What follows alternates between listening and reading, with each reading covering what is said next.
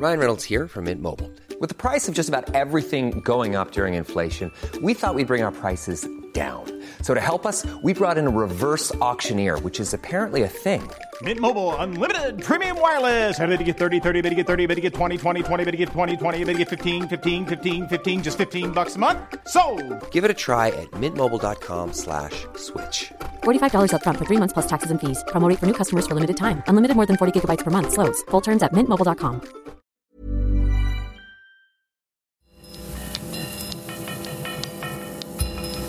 Falter Radio, der Podcast mit Raimund Löw. Sehr herzlich willkommen, meine Damen und Herren, zum Falter Radio für Samstag, den 22.06.2019. Kaiser Franz Josef prangt auf Postkarten und erfüllt die Geschichtsbücher. Der versunkene Vielvölkerstaat der Habsburger gehört zum kollektiven Gedächtnis des Landes, auch 100 Jahre später. Sissi, die rebellische Kaiserin, ist eine Figur der Popkultur geworden.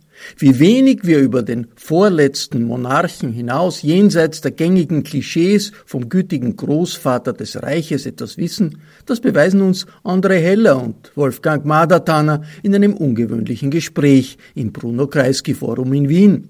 Es geht grundsätzlich um die Rolle historischer Archive, um den Kokainkonsum am Hof, die Skandalgerüchte über die Syphilis des Kaisers, seine angeblich hundert unehelichen Kinder und Franz Josefs historische Schuld an der europäischen Katastrophe des Ersten Weltkriegs.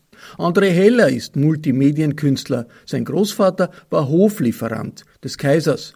Der Historiker Wolfgang Madertanner ist Generaldirektor des österreichischen Staatsarchivs. Und natürlich geht es auch um österreichische Aktualität und das allererste Beamtenkabinett aus dem Jahr 1901, das eine Erfolgsgeschichte war hören Sie eine republikanische Geschichtsstunde über den Kaiser, der Österreich geprägt hat.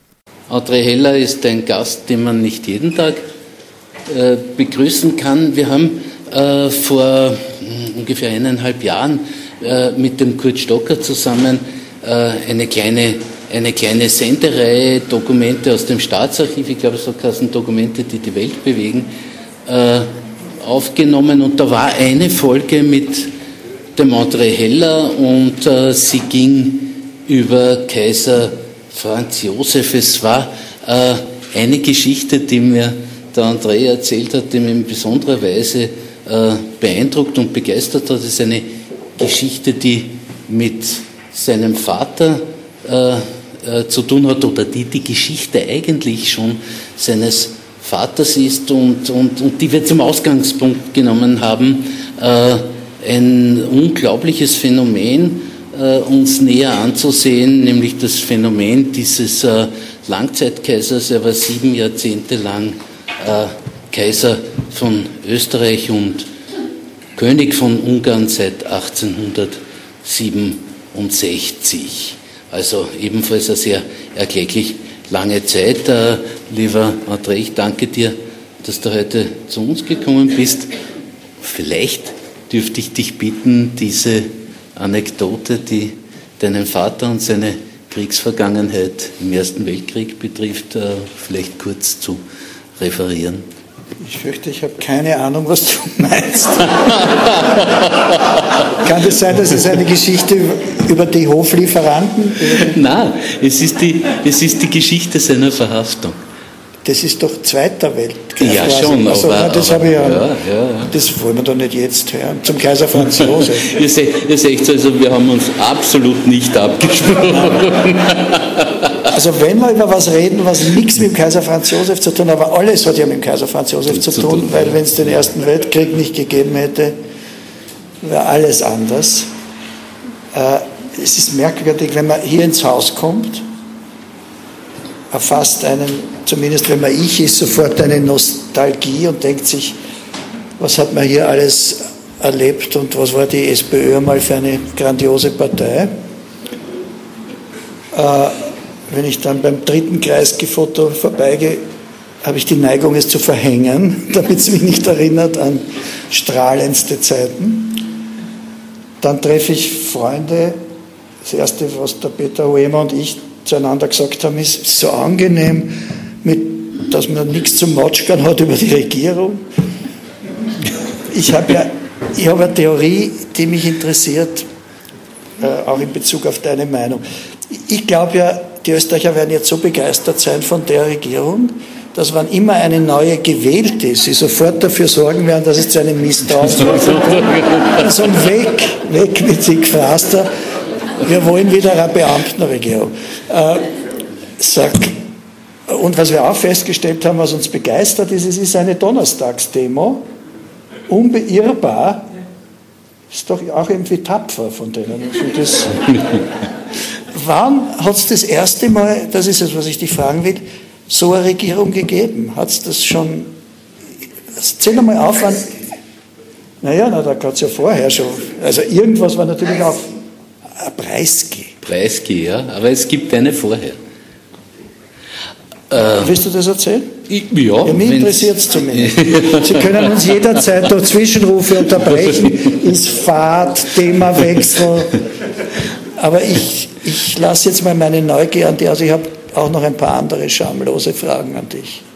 Ähm, das war schon so, äh, als wir diese, diese kleine Folge über Franz Josef äh, produziert haben. Äh, der André hat sicher Fragen gestellt, die wir nicht vorbereitet haben. Wir haben jetzt gar keine vorbereitet. gar keine ja. vorbereitet. Also ich hoffe, du bist jetzt vorbereitet auf die Frage, wann ja. hat es das erste Mal ein Beamtenkabinett gegeben? Ein Beamtenkabinett hat es gegeben äh, mit 18.01.1901 bis 31. Bitte? Fünf Tage später. Da. Mein Name ist Preisky. er, er war derjenige, der damals. Ja. Könnt ihr euch auf was einigen? Ich würde mich, würd mich auf den Körper einigen und ich würde bei 18.01.1901 bleiben. Aha. 22. 22 ist der, ist der Preis, ja? ja? Ja. Aber 1901 ist. Äh, es hat schon eine vor deinem Vorfahren gegeben, das erzählt er dir gerade. Jeder hat nur sein Privatuniversum. Also und warum gab es die und äh, erzähl ein bisschen was.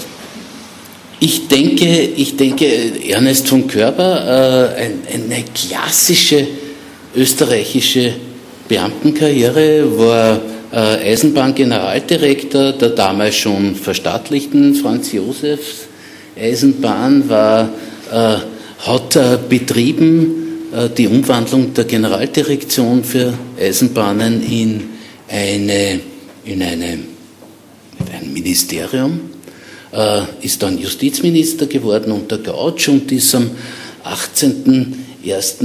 18.01.1901 von Kaiser Franz Josef beauftragt worden, ein sogenanntes deutsch-bürokratisches Ministerium einzurichten. Also die erste äh, Beamtenregierung äh, aus Gründen, die, die nachvollziehbar sind und die ganz einfach sind. Äh, äh, um 1900 herum war die Monarchie am Zerfall. Es waren die Nationalitätenkonflikte derart massiv. Äh, Franz Josef hat immer alles probiert. Ja? Er, hat, er, war, er war ein Liberaler und er war ein autoritärer Militärdiktator. Er war ein, ein Anhänger der, der tschechischen und polnischen alten Aristokratie und er hat äh, der Arbeiterbewegung das allgemeine Männerwahlrecht äh, zumindest nicht verwehrt, etc. etc.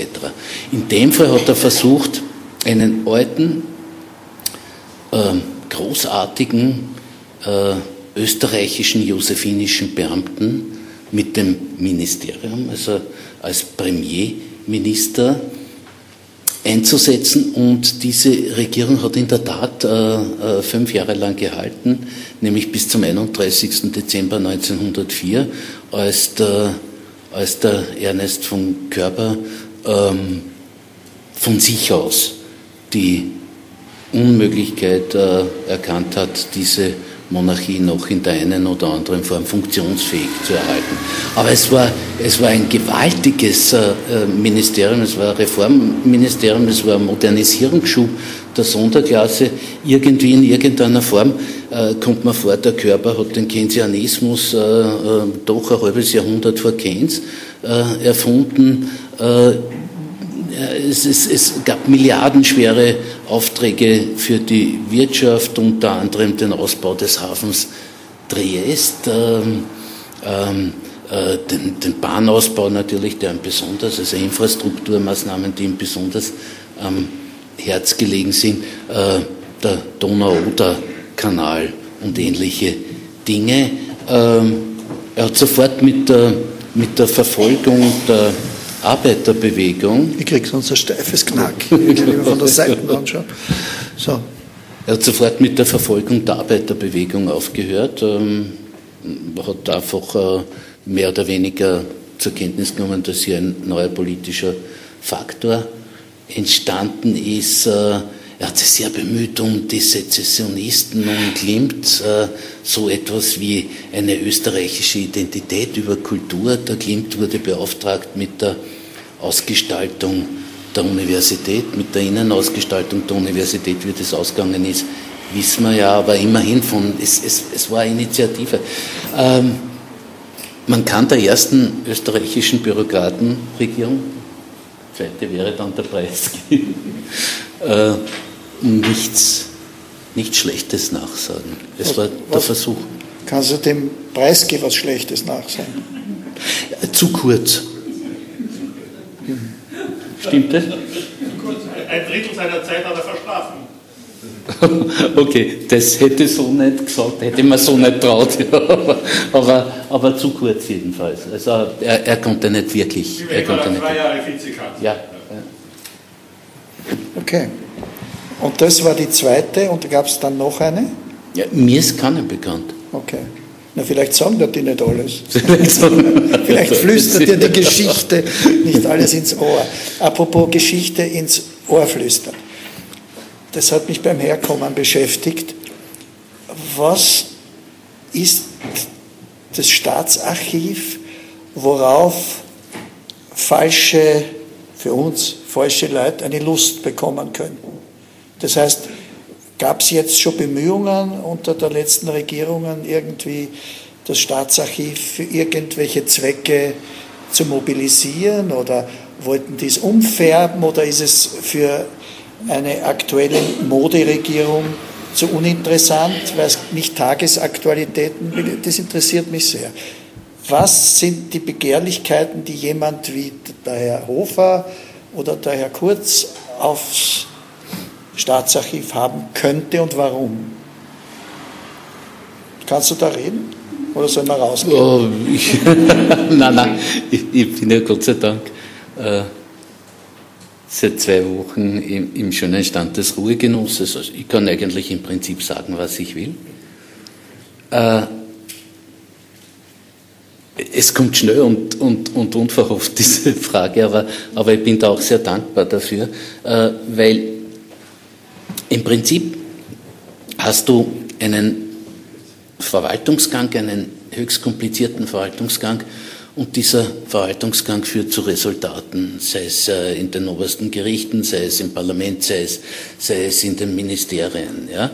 Äh, das Ende des Verwaltungsganges ist das Archiv. Ja. Da hast du das, das, äh, den wirklich einzigartigen Faktor, dass, dass sich großer kultureller Schatz akkumuliert. Ja, weil, weil unglaubliche Entscheidungen, Unglaubliches, äh, das äh, dokumentarisch festgehalten wurde, äh, wird hier gelagert, wandert ins Depot und ist jederzeit abrufbar, im Idealfall.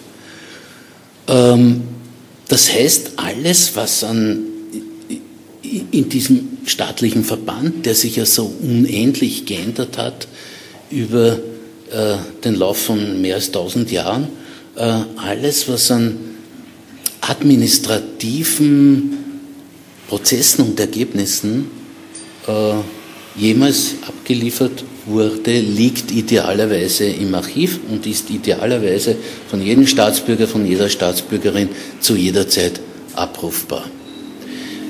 Das heißt, es, ist, es schafft Rechtssicherheit, zum einen, zum anderen schafft es aber auch Erinnerung und Identität.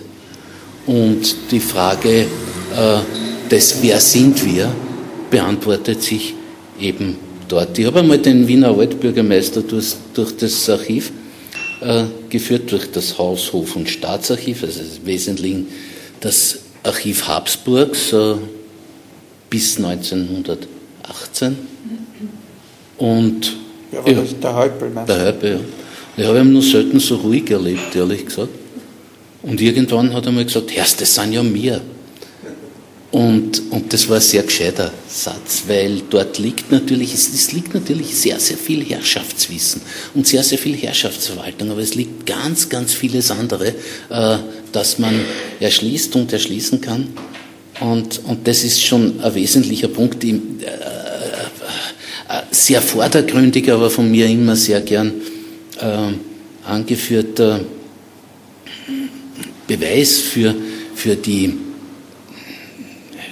für die politische Relevanz nach, Jahr, nach Jahren, nach Jahrzehnten, ist äh, natürlich die Restitutionsfrage. Es hat sich äh, hierzulande äh, ein Bestand erhalten, der nichts weniger als sensationell ist. Das ist die Finanzlandesdirektion Wien von 1938 bis 1945.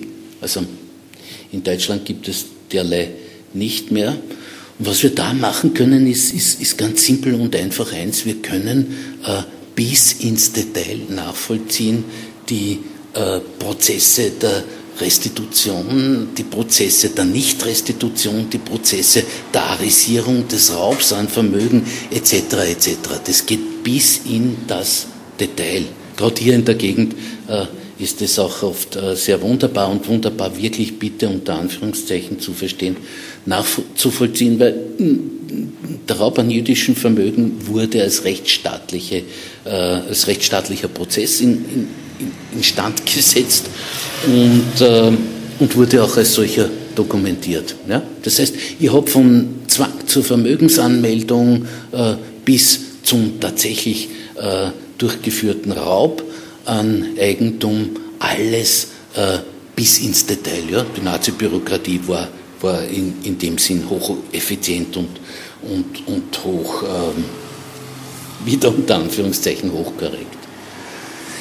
Äh, da plötzlich, und, und, und das äh, konnte ich aus der Nähe mit, miterleben, da plötzlich wird, es, wird, wird, wird so etwas wie, wie ähm, naja, ähm, sehr, sehr gegenwartsrelevant und, und, und auch äh, wirklich äh, als Person sehr schwer auszuhalten. Ich war äh, zu einem gewissen Zeitpunkt äh, für kurze Zeit in, in Harvard. Ich habe dort meine Frau besucht, die ein, die ein Forschungsjahr hatte und, und, und habe den Martin Kaplus kennengelernt, der 2013 äh, den Nobelpreis für Chemie äh, bekommen hat und, und und der war irrsinnig aufgeregt und, und, und eigentlich sehr erbost, weil er in österreichischen Zeitungen lesen musste, dass ein weiterer Wiener den Nobelpreis bekommen hat.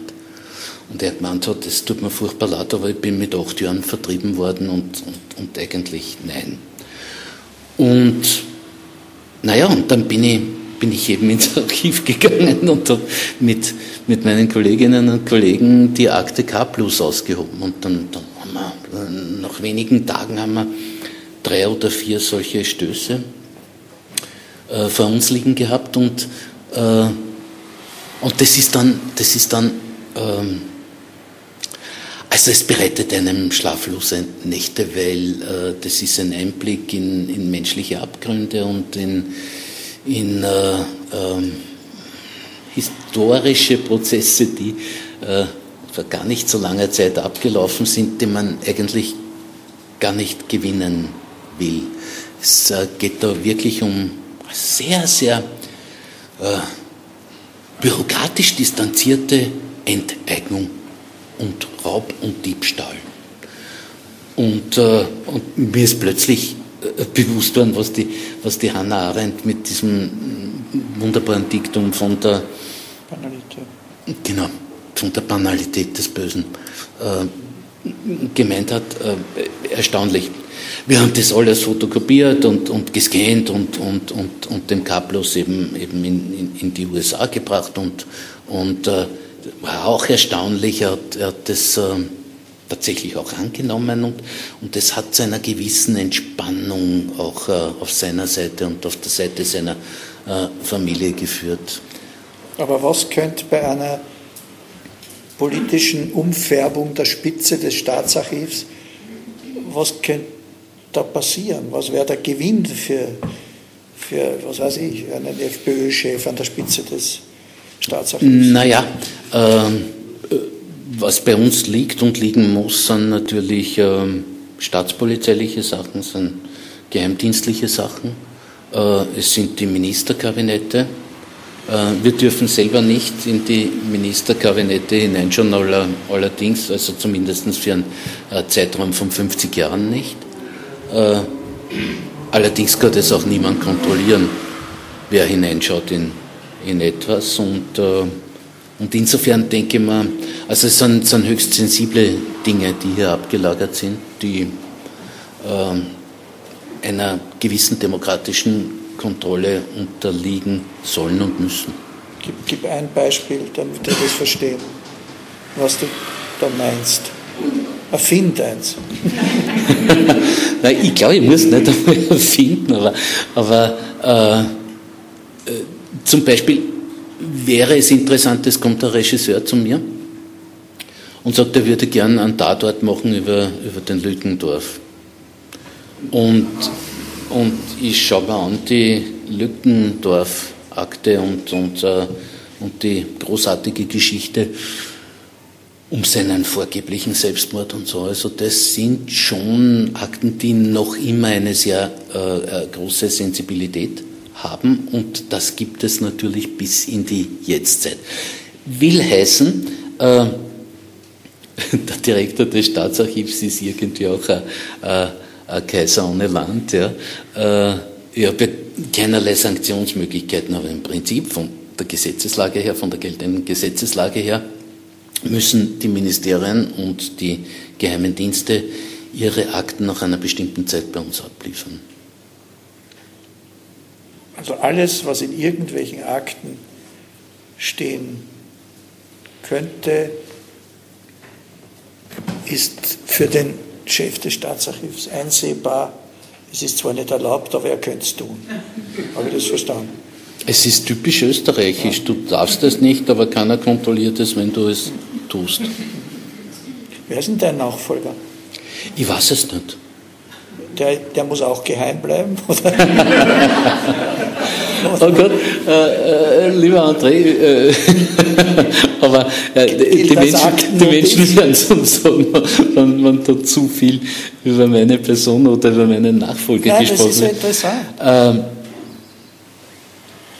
die, die, ähm, wie soll ich es möglichst neutral formulieren? Die neue Bundeskanzlerin hat einen Prozess der Neubestellung äh, gestoppt. Und insofern hat das Staatsarchiv jetzt ist keinen jetzt Boss. entspannter als vor einer Woche im Staatsarchiv? Ich hoffe sehr. okay. Kaiser Franz Josef.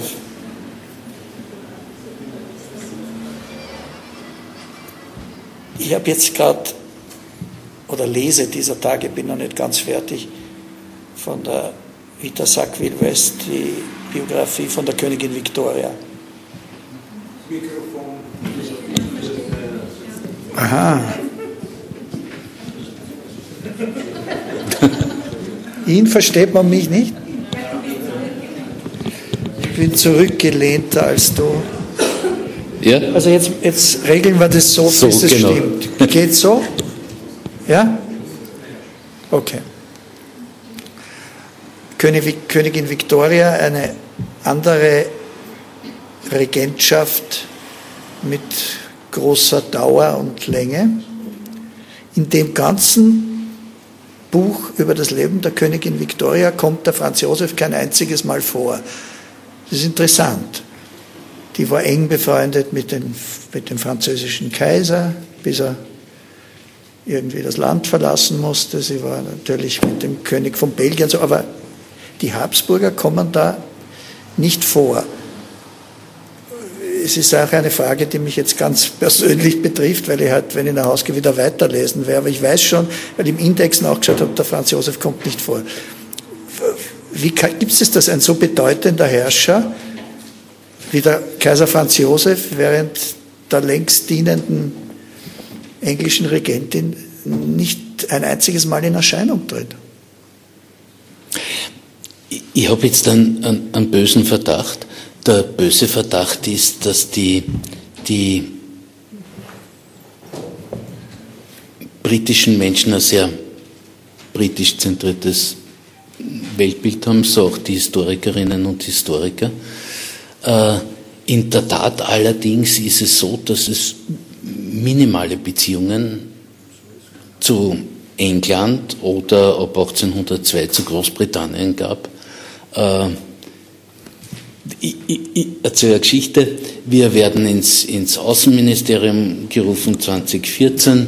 Wir hast äh, ähm, einige, einige äh, äh, bekanntere Historiker und Historikerinnen dieses Landes und äh, man sagt uns, es wird, es wird ein großes, großes Gedenken in Sarajevo geben äh, am 28. Juli äh, 2014, 100 Jahre Ausbruch des Weltkrieges, aber das veranstalten im Wesentlichen die Franzosen und wir, also die Österreicher, sind nicht eingeladen, was eigenartig ist. Ähm, ähm, aber dann hat der Altsektionschef, der für diese Sache reaktiviert wurde, gesagt, ist vielleicht nicht ganz schlecht, weil dann wird die Schuldfrage nicht gestellt oder an uns vorbeigestellt. Also es ist, es ist ein hochinteressantes äh, Phänomen, dass, äh, dass äh, Österreich aus, auch in historischen Arbeiten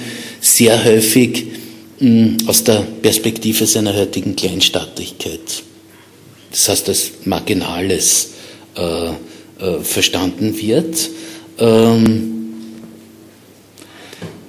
äh, das Habsburgische ist ganz offensichtlich mit, mit Franz Josef untergegangen, auch in der internationalen Wahrnehmung ein bisschen untergegangen, obwohl er sieben Jahrzehnte lang alles getan hat, um das nicht untergehen zu lassen.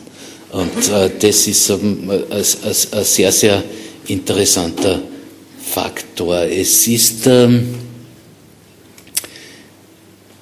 so, dass wir in der Tat anlässlich der 100 Jahre Erster Weltkrieg, und man muss, wenn man über Franz Josef spricht, eben über, über diesen großen und wahnsinnigen und, und, und, und völlig aus, aus allen Grenzen gelaufenen Krieg sprechen. Ja? Äh, es ist in der Tat so, dass wie, wie wir damit konfrontiert waren, das 100-jährige sozusagen Jubiläum äh, dieses, des Ausbruchs dieses Krieges äh, zu beforschen, zu besprechen, darzustellen, wir damit konfrontiert waren, dass es eigentlich äh, zur Geschichte der österreichisch-ungarischen Armee oder der Kriege Österreichs-Ungarns mit Italien, zum Beispiel der Isonzo-Krieg, ganz, ganz wenige Darstellungen gibt. Äh, wir haben das erst anregen müssen, mittlerweile gibt es das. Ähm, sehr oft mit italienischen Kollegen gesprochen drüber. Äh, allein der, die zwölf Isonzo-Schlachten schätzt man drei Millionen Tote äh, für Gebiets- und Geländegewinne, die, die ungefähr ein Fußballfeld oder, oder zehn Fußballfelder umfasst haben. Ja, das, war, aber das war ja eine Spezialität von Kaiser Franz Josef. Er hat ja Schlachten als Junger und als ganz Alter in grandioser Weise verloren. verloren. Mit den fürchterlichsten Verlusten, die überhaupt zu der damaligen Zeit jeweils denkbar waren. Solferino, Königsgrätz.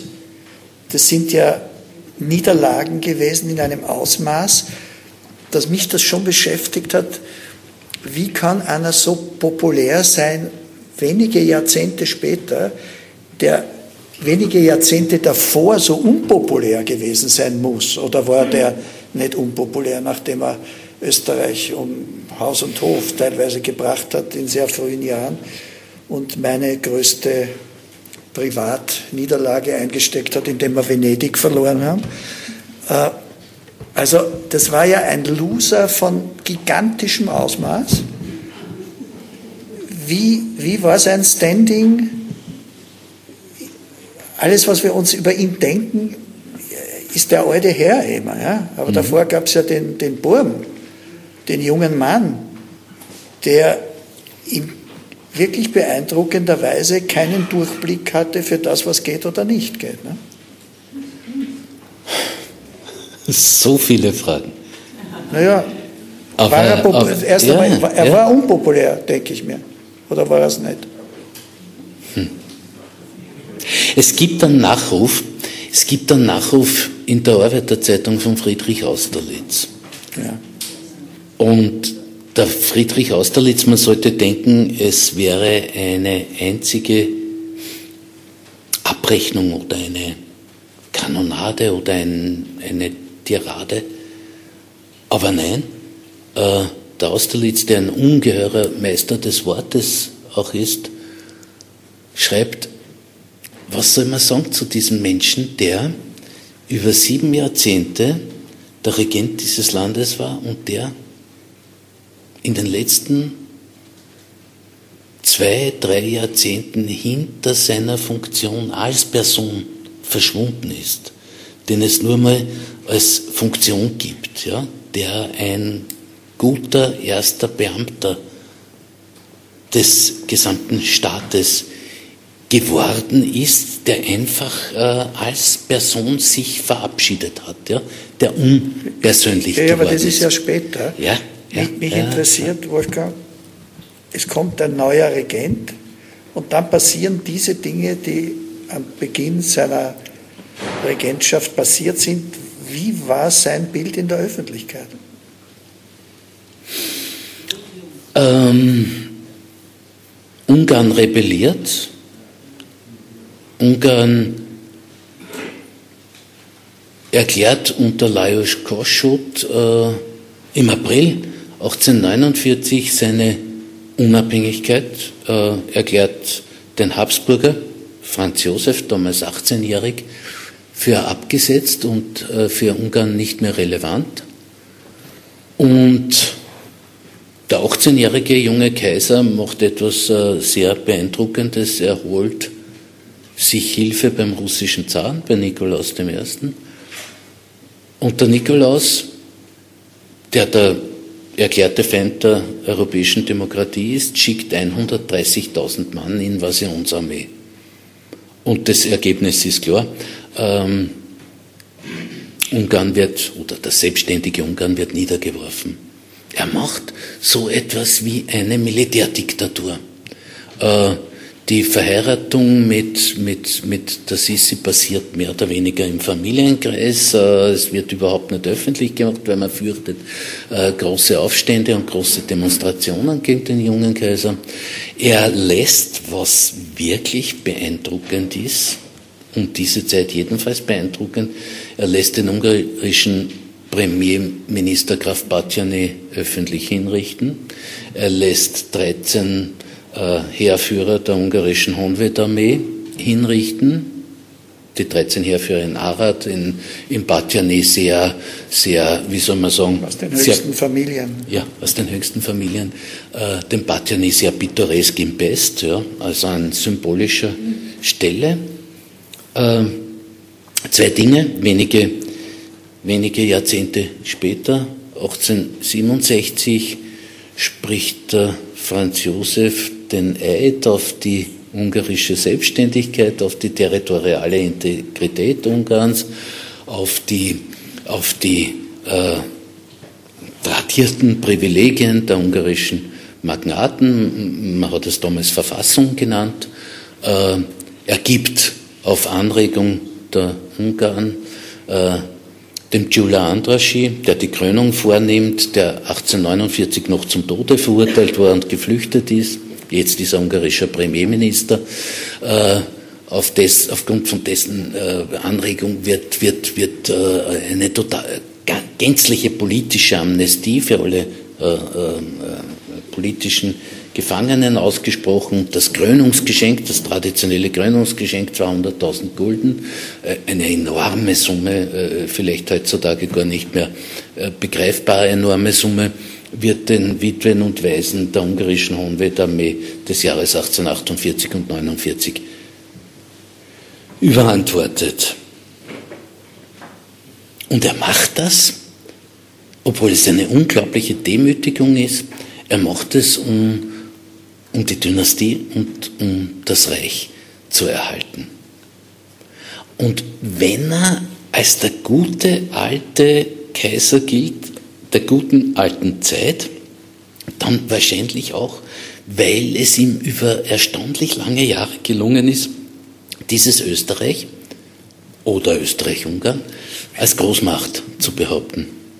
Bis heute wirklich nicht mehr gegangen ist. Ne? Und, äh, und, und das mag ein, ein Grund seiner Popularität gewesen sein, ein anderer Grund. Vielleicht auch, weil er das, weil er das, ähm, das Bürokratische, das Bienenfleißige, das, das ständige äh, in Arbeit sein, das ständige überall präsent sein, vielleicht weil er das in so hervorragender Weise äh, artikuliert hat.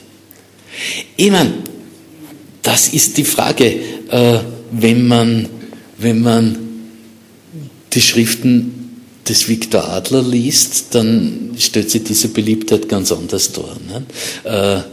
Dann der, der Adler macht sich in ungeheuerlicher Weise äh, lustig über, über diese Dynastie und über diesen, diesen Kaiser. Äh, er schreibt an einer Stelle, äh, die Freiheit in Österreich ist ein zusammengesetztes Wesen. Äh, in der Form ist sie Englisch, in der Ausführung ist sie Russisch. Und äh, wir haben die Despotie gemildert durch Schlamperei. Und äh, vielleicht trifft es auch sehr, ja, diese, diese Ebene. Was war der wirklich für ein, was erzählt uns das Staatsarchiv über den Charakter dieses Menschen? Ist der als Kind, ist er militärisch erzogen worden? Ne? Die mich interessiert, wie, wie zerstört ist der sozusagen mit 18 gewesen oder wie sehr hatte der noch Zwischentöne. Aber ich, ich glaube, bei allem, was mir bekannt ist, dass die Erziehung ziemlich gnadenlos war. Ne? Das war sie, aber das war bei den Habsburgern und nicht nur bei den Habsburgern, bei den Herrscherhäusern für den, für den Thronprätendenten, für den Kronprinz, äh, für, für den, der die Dynastie weiter pflanzen im wörtlichen und im symbolischen Sinne, äh, sollte immer. Ja, also das waren katastrophale äh, und, und wirklich, ich denke, auch demütigende Rituale, die, die sie denen sie unterzogen wurden. Kronprinz Rudolf hat ja dann in, in geradezu exemplarischer Weise dagegen rebelliert, gegen diese Form äh, der militärischen und auch der demütigenden Erziehung. Ich glaube, die Idee dahinter war, dass man, dass man äh, um herrschen zu können, auch äh, das Gegenteil erfahren haben muss in, in, in jungen Jahren. Äh, das würde man heute durchaus als, als, äh, als, als ähm, ich weiß nicht, als unerlaubte Qual sehen. Äh, diese Rituale, denen sie unterzogen wurden, sind. Das heißt, er war mit 18, war schon völlig klar, äh, was er zu tun hat und wie er es zu tun hat. Ja? Aufständische wie die Ungarn werden liquidiert. Das ist einfach ganz, ganz klar so. Und nicht nur liquidiert, Tausende und Abertausende äh, wurden deportiert, wurden öffentlich ausgepeitscht, wurden. Also man hat die Ungarn unglaublich äh, gedemütigt. Das kann man nur, wenn man so eine Erziehung genossen hat, ja? Äh, denke ich mir. Aber der Punkt dabei ist, äh, er hat zugleich auch einen uralten habsburgischen Traum damit erfüllt. Äh, sie haben so eine Art, äh, ja, wie soll man sagen, österreichische Militärdiktatur ins Leben gerufen, den sogenannten Neo-Absolutismus. Und erstmals in der ganz, ganz langen Geschichte der habsburgischen Länder ähm, ist es sowas wie ein zentralistischer Einheitsstaat. Das bringt der Franz Josef zusammen und er macht es ja gleich sofort, eben 18-jährig oder 20-jährig, macht es ja gleich sofort zum Diktator. Äh, das heißt, er macht sie zum Oberbefehlshaber des Heeres, das ist dann die berühmte Funktion des obersten Kriegsherrn. Selling a little or a lot? Shopify helps you do your thing however you cha-ching. Shopify is the global commerce platform that helps you sell at every stage of your business. From the launch your online shop stage to the first real life store stage, all the way to the did we just hit a million orders stage. Shopify is there to help you grow. Shopify helps you turn browsers into buyers with the internet's best converting checkout. 36% better on average compared to other leading commerce platforms because businesses that grow grow with Shopify. Get a $1 per month trial period at shopify.com/work. shopify.com/work. Und er übernimmt alle wesentlichen Funktionen für das Innere und für das Äußere. Also sehr viel mehr bleibt dann eh nicht mehr. Und, äh, und er leidet, du hast es gesagt, André, er leidet äh, eine Reihe von desaströsen militärischen Niederlagen. Äh, Magenta Solferino ist, ist der Verlust Italiens, noch nicht Venetiens, aber der Verlust der Lombardei und der äh, Verlust des Piemont. Und äh, 1866 natürlich eine, eine welthistorische Niederlage, die, die dramatischer gar nicht hätte sein können. Äh, die Niederlage bei Königgrätz, äh, wo es wirklich tatsächlich um die Vorherrschaft im deutschen Raum gegangen ist, äh, wo es darum gegangen ist, ob es Preußen gelingen wird, einen deutschen Nationalstaat herzustellen oder ob die österreichische Hegemonie im deutschen Raum aufrechterhalten wird.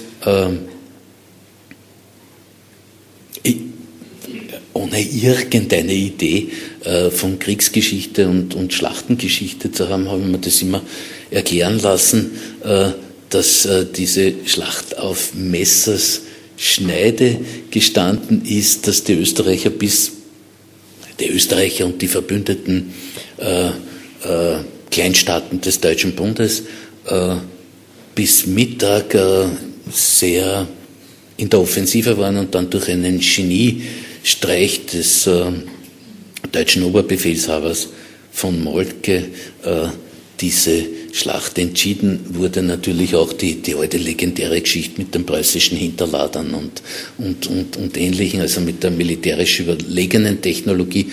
Aber es war ganz eine knappe Entscheidung, aber er hat sie wieder verloren. Äh, und der Josef Roth schreibt ja irgendwann einmal, äh, wo, wo der Kaiser steht an der äußersten Grenzlinie an einer Garnison unmittelbar vor der russischen Grenze in Galizien. Da wacht er um 4 Uhr früh auf. Ist eine wunderbare Stelle im Radetzky-Marsch. Und, und macht das Fenster auf, was er nicht darf, aber mm, seine Leibwächter schlafen alle. Und, und schaut hinaus und, und, und überlegt, was das werden wird, der große Krieg gegen Russland und dass man verlieren werden. Und, und da schreibt er, dieser Kaiser liebte das Militärische, das Militärische in all seinen Formen. Die, die Parade, die Uniform, das die Exerzieren, die Manöver. Er sehnte sich nach Manövern. Ja, ja. Manöversüchtiger Mensch. Ja, stimmt, stimmt diese Geschichte, die ich so oft gehört habe? Gibt es dafür irgendeinen Beleg, dass einer der Gründe, wir kommen dann noch auf die Elisabeth natürlich zu reden, die so sehr anders war wie ihr Mann. Aber ich habe ein paar Mal von halb oder vielleicht auch gut informierten Historikern gehört, dass einer der Gründe, warum er der Elisabeth so viel durchgehen hat lassen, war, dass er von einem Manöver, wo es auch Bordelle gab, mit einer Geschlechtskrankheit nach Hause gekommen ist, sie angesteckt hat und das hat sie ihm nie, nie verziehen. Und durch dieses schlechte Gewissen, das wäre so eine Grundlage seiner Toleranz gegenüber ihren Kapricen gewesen. Ist da was dran? Und noch Einfügung, auch, dass sie schwarze Zähne hatte. Sie ist ja dann immer nur mehr mit dem Fächer vor dem Gesicht herumgegangen. Und die, die Mutter von der Romy Schneider, die alte Rosa Albachretti, schildert in ihren Erinnerungen, dass sie wo in der Nähe von Wien war als junges Mädel und da kam im Stechschritt diese äh, Entourage von der Elisabeth. Die haben einen Paravent aufgestellt bei einem Gasthaus. Und sie hat sich dahinter irgendwie geschwindelt, dass sie sieht, was die Kaiserin macht. Und da hat die ihre Zähne rausgenommen und ausgeschwemmt im kalten Wasser und wieder reingegeben. Und auch da war dann die Theorie, die ich gehört habe, dass sie eine Quecksilberkur gemacht hat. Das wäre ja das, wovon man dann schwarze Zähne kriegt. Ist da irgendwas dran oder ist das nur Tratsch? Oder ist das eine Erklärung für bestimmte Dinge? Ich komme ich komm wieder äh, äh, auf deine einleitende Frage, was, was liegt im Staatsarchiv? Es liegt unter anderem äh, äh, im Staatsarchiv die, naja, die, die Medikamente. Die Medikamente, ja. ja. Und da gibt es Unmengen von Quecksilber. Äh, es ist, ist für Kokain und für Opium verschrieben worden, aber das muss man schon bitte auch aus der Zeit äh, sehen. Das ist die Zeit vor dem Penicillin und das ist die Zeit vor der modernen Medizin. Also sehr viele Optionen haben, haben die Ärzte ja so nicht gehabt. Ähm, aber das ist wiederum ein, ein ganzes Universum. Man kann davon ausgehen, dass der dass, also die Geschichte ist alt, dass der, dass der Franz Josef äh, der, der Sisi mh, hm, eine ja, bedeutende Geschlechtskrankheit angehängt hat. Äh, Was war es, die Syphilis? Oder? Ja, Entschuldige, wir sind jetzt 2009. Ja, ja, ja, ja.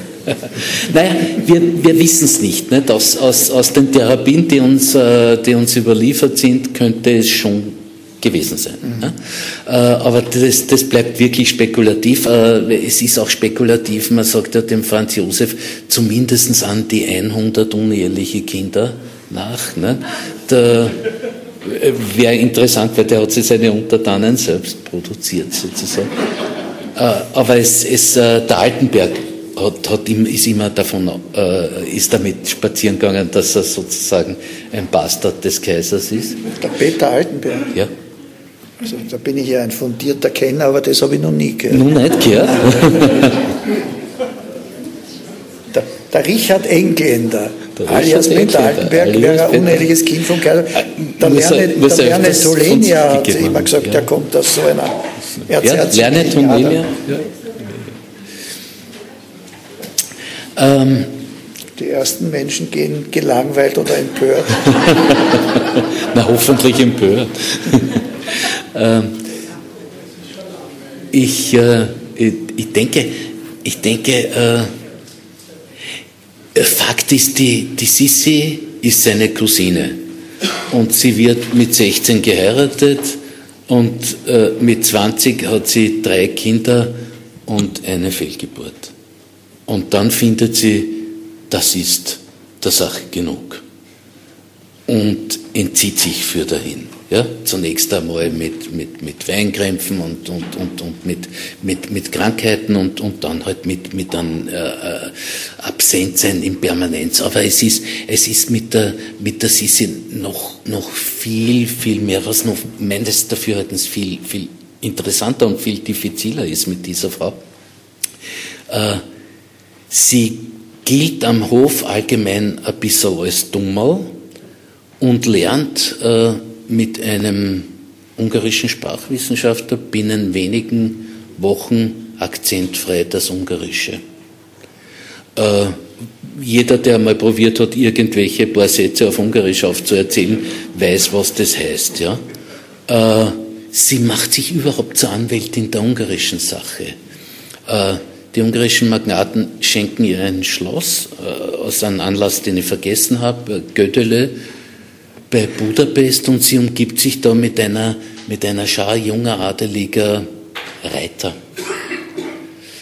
Und angeführt wird diese Schar von Höflingen von Graf Batjani, vom Sohn, den ihr Mann 1849 äh, exekutieren hat lassen. Sie weiß, dass der Franz Josef die Ungarn hasst, weil sie ihm ständig seine Herrschaft streitig machen und beginnt ab einer bestimmten Zeit die Korrespondenz mit ihrem Ehegatten nur mehr in Ungarisch abzufassen. Ähm, und ähnliche Dinge mehr.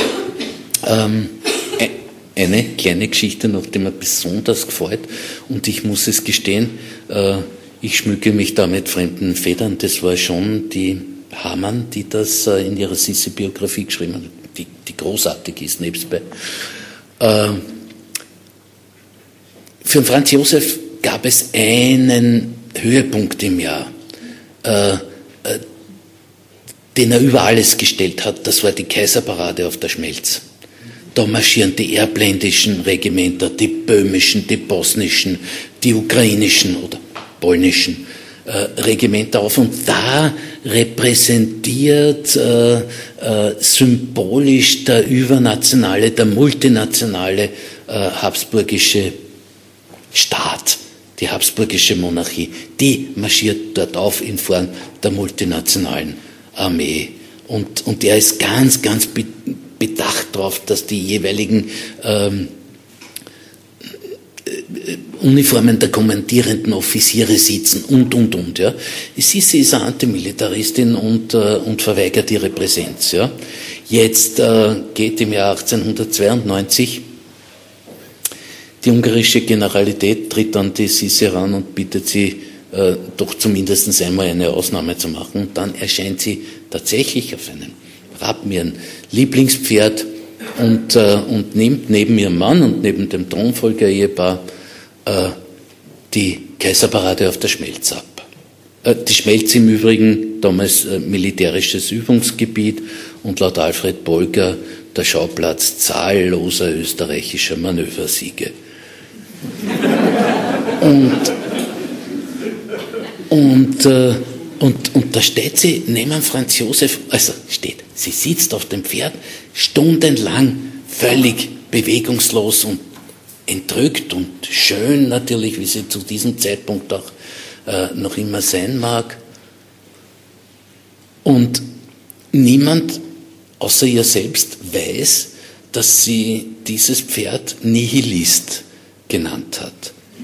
Und das ist für mich eine, eine, eine unglaublich typische, eine unglaublich typische Aktion für sie und, und, und ihrer, ihrer, ihrer, auch ihrer sehr individualistischen Rebellion gegen einen Hof, gegen einen Adel, gegen, gegen, ihren, gegen ihren Gatten letztendlich. Ne? Also die, die Faszination, ich glaube, aber ich kann mich natürlich immer irren, dass die Faszination, dass Sissi für ihren Mann die war, dass sie so anders war. Und alles, was er entweder gar nicht konnte oder verschüttet hat oder große Probleme hatte äh, an Gefühlen, an Emotionen, an, an Widersprüchlichen zuzugeben oder auszuleben, hat sie in radikaler Form getan. Und ich meine, sie war schon wirklich eine ungewöhnliche Person, weil viele von diesen ganz unglaublichen Dingen sind ja belegt, dass sie zum Beispiel bei Sturm sich auf dem Schiff, auf ihrer Yacht an den Mast binden hat lassen und, und den, dem Sturm getrotzt hat, an, gefesselt an, an den Schiffsmast. Das muss einem mal einfallen. Wenn du das im, im Kino siehst, denkst du dir, das muss sich irgendeiner einfallen lassen. In der Wirklichkeit sicher nicht freiwillig von jemand getan. Das andere, dass er sich von Franz Josef zu Weihnachten wünscht, ein Irrenhaus mit Insassen. Ja? Das musst du mal machen. Ja? Also ich bin ein relativ exzentrisches Wesen. Allerdings wir hätten auch niemand in der Familie gehabt, der diesen Wunsch erfüllen hätte können bei uns. Äh, in jeder Hinsicht, ihre, ihre Seancen, ihre, ihre, wenn man ihre nicht besonders schlechten, aber natürlich auch nicht literarisch wertvollen Gedichte liest, das ist alles so anders wie der Kaiser Franz Josef. Und sie, sie hat eine, eine Behutsamkeit gehabt in, in manchen Augenblicken. Während der Franz Josef, weiß ich nicht, wo, wer mir das wieder erzählt hat, der war ja ein permanenter MeToo-Debattenfall. Ja? Mhm. Das war er. Ja. Die, die, die Mutter von der Helene Berg, die ja nun, die sagt, er ist mit ihr, ich weiß nicht wie alt die war, da 16 oder in Schönbrunn spazieren gegangen in der Früh und plötzlich hat er sie an sich gerissen und, und niedergeküsst. Also das macht wahrscheinlich damals vielleicht noch irgendwo einen schlanken Fuß, aber heute wäre der fällig mit solchen mhm. Aktionen. Mhm. Ähm, also das heißt, er hat eine, eine, eine Grobheit gehabt und eine, eine Unzartheit, die vollkommen konterkariert wurden von, von seiner Frau, die aber auch teilnahmslos sein konnte in vielen. Das ist auch interessant. Naja, und die auch natürlich irgendwie schon auch grausam war ihm gegenüber. Ne? Das, das muss man schon sagen, weil sie hat ihm wirklich, sie hat ihm wirklich in, in vielerlei Hinsicht ziemlich alleine gelassen. Sie hat eigentlich einziges Mal interveniert, äh, wie sie, wie sie mitbekommen hat, wie die Habsburger ihre Kinder erziehen. Da ist um einen Kronprinz Rudolf gegangen und den hat sie ihn entzogen. Und, äh, und äh, und den Böhm-Barwerk zum Beispiel, an der, der paradigmatischen äh, liberalen Ökonomieprofessoren, den hat sie, hat sie den, den, den Rudolf als Lehrer zum Beispiel äh, beigestellt und so. Das wäre dem Franz Josef niemals ein, eingefallen, der hätte mir irgendeinen General als, als, als Erzieher äh, beigestellt und ähnliche Sachen. Aber ich glaube, es ist auch die Faszination, die er gehabt hat für sie, weil sie so äh, war, wie sie weil war. sie so ja, war, wie sie war und weil sie in, in, in so wirklich allen Dingen äh, äh, das, das, das Gegenteil von ihm dargestellt hat. Man kann sich nicht vorstellen, dass der oberste Arbeiter und der oberste Bürokrat der Nation, dass der an Seancen teilnimmt. Ja, das ist nicht denkbar. Die Sisi allerdings äh, ist in übernatürlichen oder Seancekontakt äh, mit ihrem Cousin oder einem Cousin zweiten Grades, glaube ich, äh, den Ludwig von Bayern. Der hat an allem teilgenommen.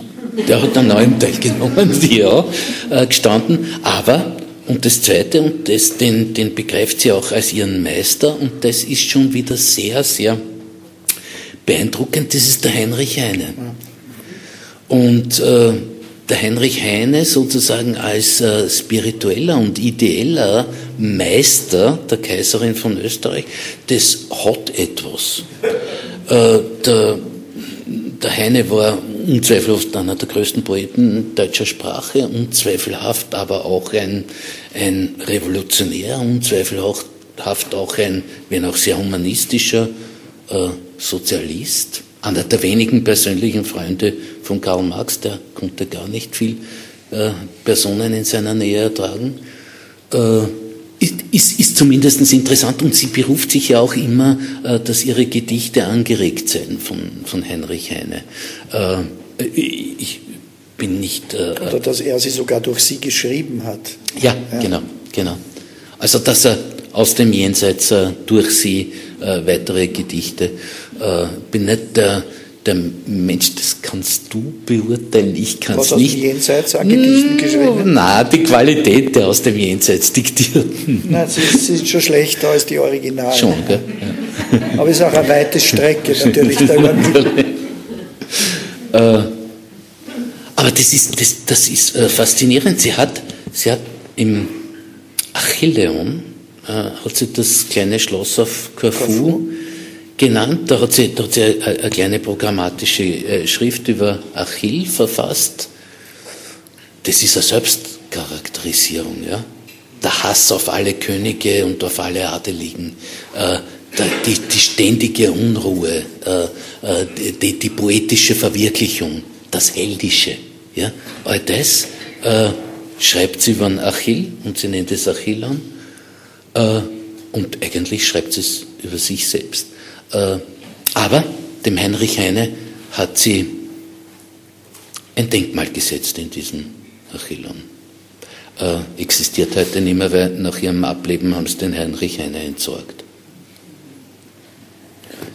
In meiner Familie, wo ich ja dank deiner Hilfe mit eigenen Augen sehen konnte, das Dokument, das meinen Großvater zum Hoflieferanten gemacht hat vom Kaiser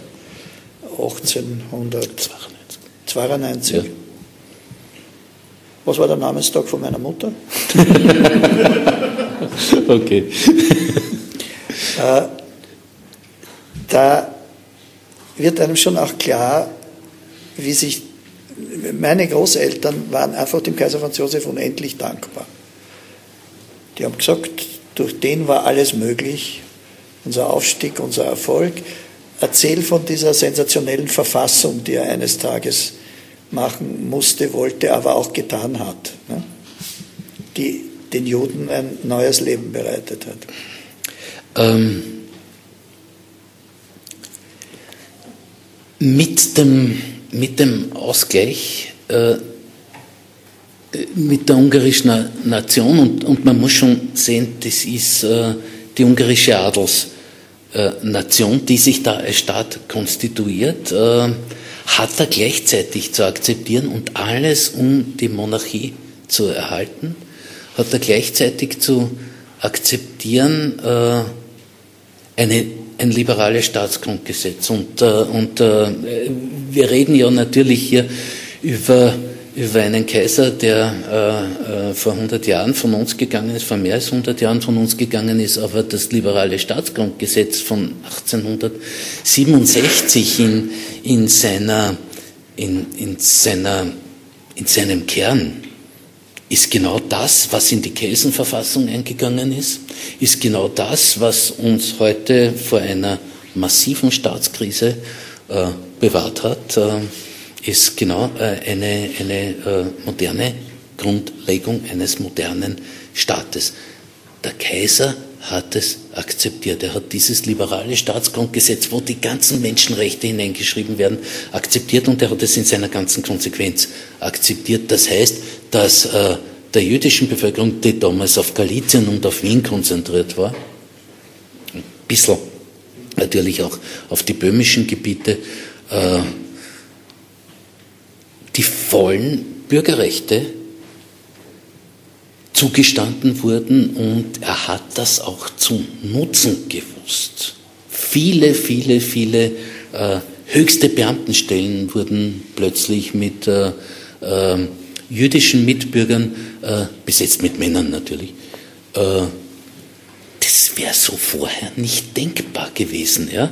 Jetzt kann man sagen, okay, gut, das ist die Macht der Geschichte und die Macht der geschichtlichen Entwicklung, aber der Kaiser hat sich nicht dagegen gestellt, im Gegenteil. Er hat es äh, akzeptiert und er hat es weiter fortgetrieben. Und äh, da ist in den Mitte der 1890er Jahre äh, der Karl Lueger, der seine Wahlen gewonnen hat, äh, äh, mit einem, sagen wir mal, populistischen Antisemitismus mit einem vordergründigen Antisemitismus als, äh, als äh, Wählermobilisierung und so. Er hat den Lueger gehasst. Als, als, als, als dummen, rüden Antisemiten bezeichnet. Äh, und er hat die Ernennung Luegers wie oft? Zum Wiener Bürgermeister fünfmal verweigert. Fünfmal hat es verweigert. So oft er konnte. Aber dann hat die liberale Verfassung äh, bestimmt äh, und der Luiger hat die Wahlen auch wiederholen lassen. Ja. Äh, er hat, er hat von 1894 bis 1897, glaube ich, hat er drei Wahlen geschlagen. Die hat er dreimal gewaltig gewonnen und äh, schlussendlich musste der Kaiser nachgeben. Ja. Aber er hat den Lueger verachtet ob seines Antisemitismus. Man muss dann natürlich schon auch sagen, zur Ehrenrettung, unter Anführungszeichen, des Lueger, dass er weiters die antisemitische Programmatik dann nicht verfolgt hat. Also es war kein Hitler oder, oder kein kleiner Hitler oder so etwas. Er hat es einfach als Mittel äh, zur Mobilisierung einer bestimmten Basis verwendet. Aber der Franz Josef hat sozusagen eine glaubwürdige äh, Ekelallergie vor Antisemitismus ja.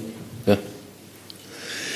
Da ist auch wieder so eine, so eine wunderbare Stelle, Entschuldige, äh, wenn, wenn, ich, wenn ich den Josef Roth, den du viel besser kennst als ich, aber aber da gibt es diese, diese Stelle, wo der, wo der eben im Radetzky-Marsch, wo der Kaiser in Galizien sozusagen auf unter Anführungszeichen auch noch einmal Staatsbesuch ist und, und, und plötzlich äh, rennt ein Rabbiner hin und, und, und äh, redet unverständliches Zeugs und bietet eine unverständliche Rolle an und, und ähnliches. Und und der Adjutant vom Kaiser sagt, mein Gott, na, diese, diese Juden, man kann sie nicht verstehen.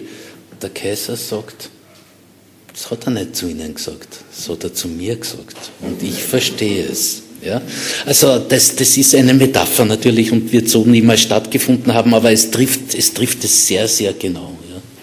Da fällt mir jetzt was ein, weil ich das unlängst in einem Bericht über Josef Roth gelesen habe, ein bisschen falsch dargestellt. Mein Vater, der ja sehr befreundet war mit, mit Josef Roth und der viel Geld investiert hat in die Putschpläne, die der Josef Roth entwickelt hat, um den Otto von Habsburg zurück an die Macht zu putschen. Da sind Millionen aus der Familie Heller hingeflossen, ohne für Waffenkäufe und so weiter. Bitte? Ja, ja. Meine Familie muss mir nicht ausreden. Ähm, und,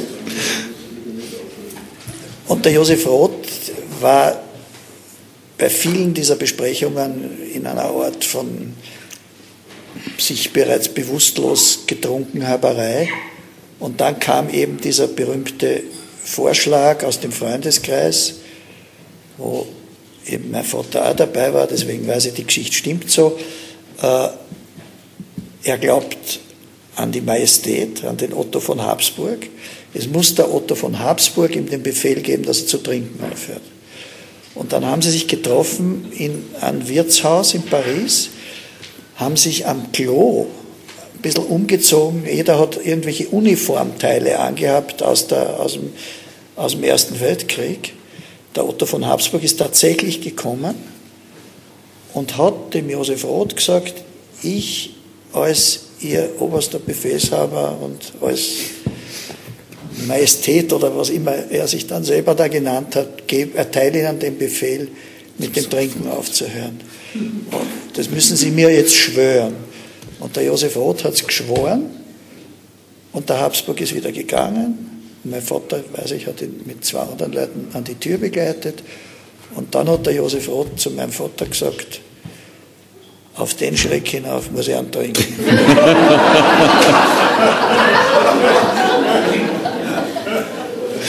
ich habe die Geschichte jetzt so gelesen, ohne die Point, dass er dann irgendwie sich bemüht hat, aufzuhören. Das war natürlich überhaupt nicht der Fall. Wäre auch interessant gewesen, wenn es gelungen wäre, den Otto von Habsburg da noch einmal zurückzuputschen. Wir waren beim Kaiser Franz Josef seine letzten Jahre ganz populär plötzlich. Gleichzeitig sagst du, das war die Zeit, wo die Monarchie schon im Grunde genommen bei den Wurzeln in Auflösung war.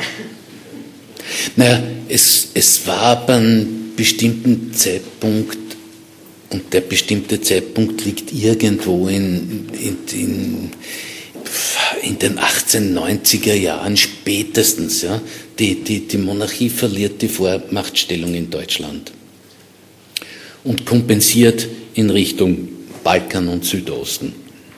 Man annektiert Bosnien-Herzegowina und man unterschätzt völlig den, den südslawischen oder jugoslawischen äh, Nationalismus, der da wächst. Äh,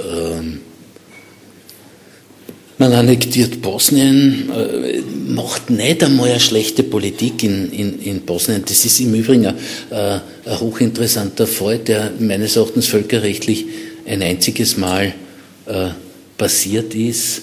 Äh, seit 1877, 78 gibt es in Bosnien, das völkerrechtlich zum Osmanischen Reich gehört, eine österreichisch-ungarische Militärverwaltung. Das ist ein, ein komischer äh, äh, Zwitterzustand und 1908 äh, wird die eigentliche Annexion vollzogen, womit man sich äh, natürlich äh, zum Todfeind Serbiens macht und, äh, und die Orientierung in den Südosten auf den Balkan ist das eigentliche, ähm, ja, das eigentliche Menetekel oder das eigentliche Todesurteil der Habsburger Monarchie.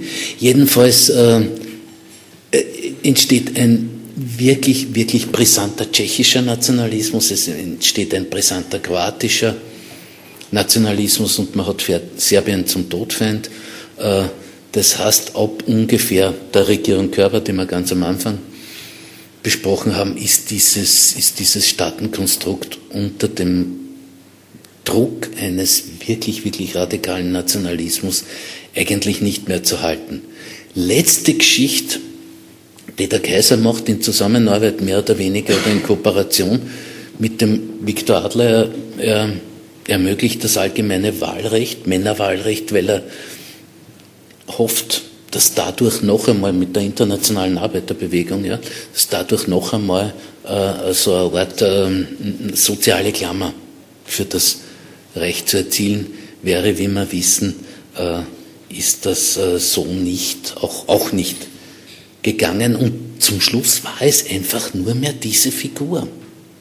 Ja, diese, diese, dieses Symbol auch, äh, das irgendwie dieses mitteleuropäische Staatenkonstrukt da zusammengehalten hat und mit seinem Tod äh, im Ersten Weltkrieg, aber auch mit seiner Mitverantwortung am Ersten Weltkrieg ist es halt zu einem äh, ziemlich brutalen und rabiaten Ende gekommen. Da kommen wir zu einer Sache, die auch wieder durch deine Freundlichkeit mir möglich war, im Original mir anzuschauen, nämlich diese Dokumente, wo vorbereitet wird, die Kriegserklärung für den Kaiser Franz Josef.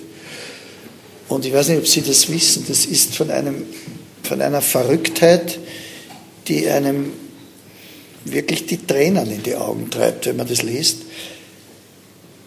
Er kriegt ein Papier, in dem drinnen steht, er muss mit seiner Kriegserklärung zuvorkommen den Friedensbemühungen mancher in der Entente. Ja? Also diese Angst der Militärs, es könnte um Gottes Willen noch ein Frieden kommen und der Erste Weltkrieg vermieden werden. Und damit er ja bereit ist, es zu unterschreiben, versorgen sie ihn auch noch mit vollkommen falschen Informationen über Angriffe auf, auf österreichische Schiffe, die sie am nächsten Tag in der endgültigen Kriegserklärung überhaupt nicht mehr erwähnen, weil sie einfach nicht gestimmt haben. Das heißt, der alte Kaiser wird mit einer Lüge und mit einem Druck wenn du es jetzt nicht unterschreibst, dann gibt es womöglich einen Frieden. Und das ist dann die Grundlage für die Entscheidung, dass dieser alles zerstörende Krieg, der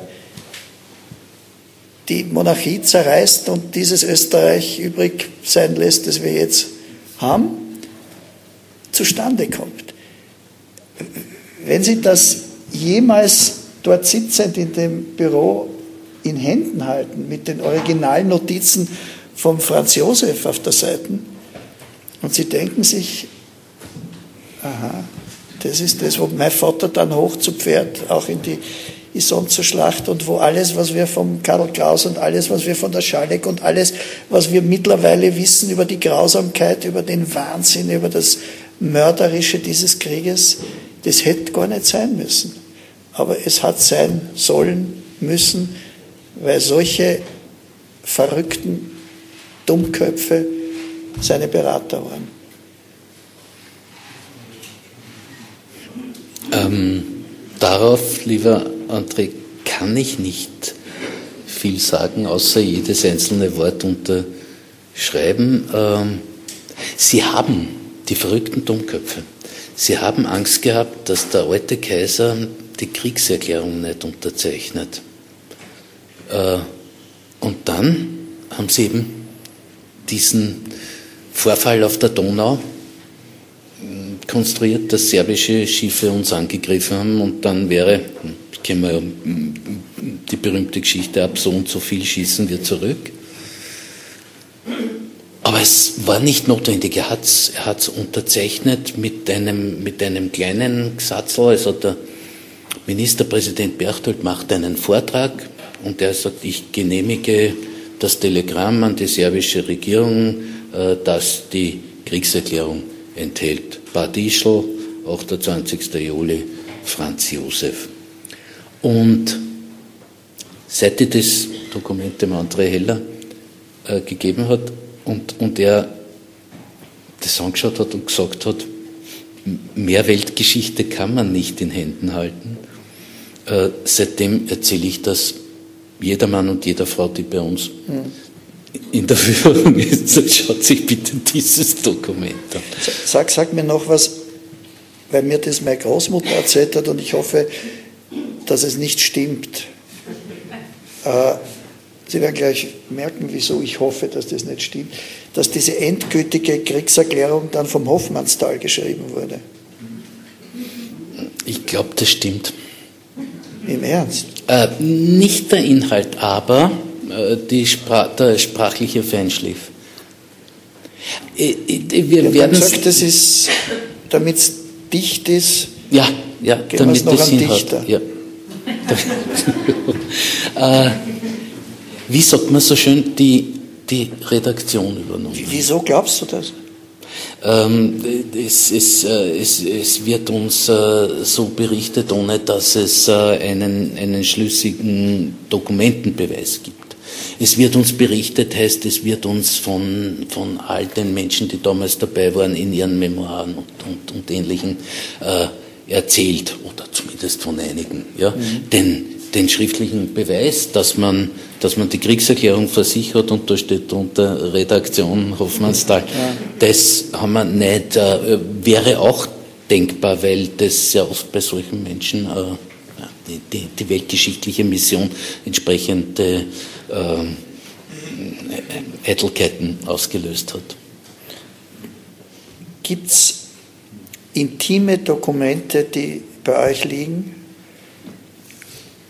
Die irgendwie einem vermitteln, dass ab einem bestimmten Tag, ab einer bestimmten Stunde der Kaiser kapiert hat, was da jetzt los ist. Gibt es darüber irgendeinen einen Brief? Gibt es irgendeine Gesprächsaufzeichnung? Es gibt eine äh, authentische Gesprächsaufzeichnung, wo der äh, anlässlich der Balkankriege äh, 1213 äh, der Konrad von Hötzendorf, der österreichische Oberbefehlshaber, äh, sehr darauf dringt, äh, die Serben in einem Präventivkrieg sozusagen sofort zu überfallen und niederzumachen. Und der Franz Josef sagt, geh, Hötzendorf. Keinesfalls. Der Krieg kommt eh von selber. Und insofern denke ich mir, äh, war er nicht der abgehobene, etwas, etwas nicht so ganz äh, hellsichtige, in seinem Alter nicht mehr ganz so hellsichtige äh, Habsburger Regent, sondern er hat schon sehr genau gewusst, welche, welche Dynamiken in dieser Zeit einfach freigesetzt wurden. Und er hat schon genau gewusst, dass er, dass er diesen Weltkrieg auch noch sehen wird. Ja, aber hat er auch gewusst, dass dieser von ihm unterzeichnete Weltkrieg sein Ende sein wird, das Ende seiner, seines Reiches? Hat er das, bevor er gestorben ist, geglaubt? Schwer zu sagen, seine Militärs haben ihm jedenfalls versichert, das könne niemals der Fall sein.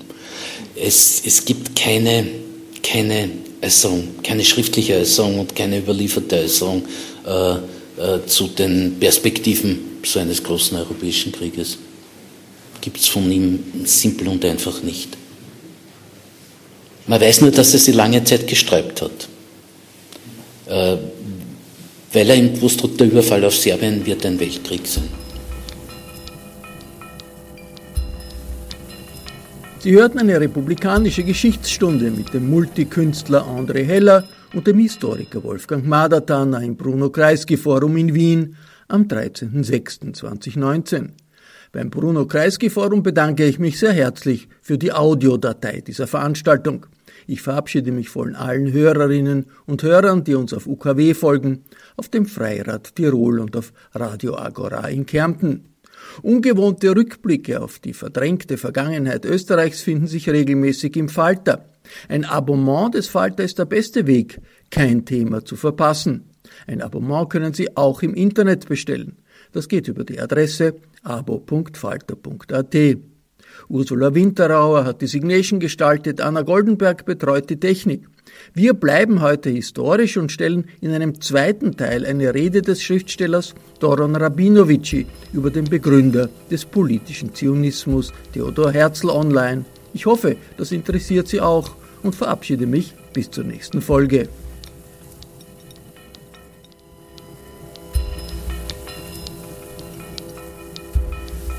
Sie hörten das Falterradio den Podcast mit Raimund Löw.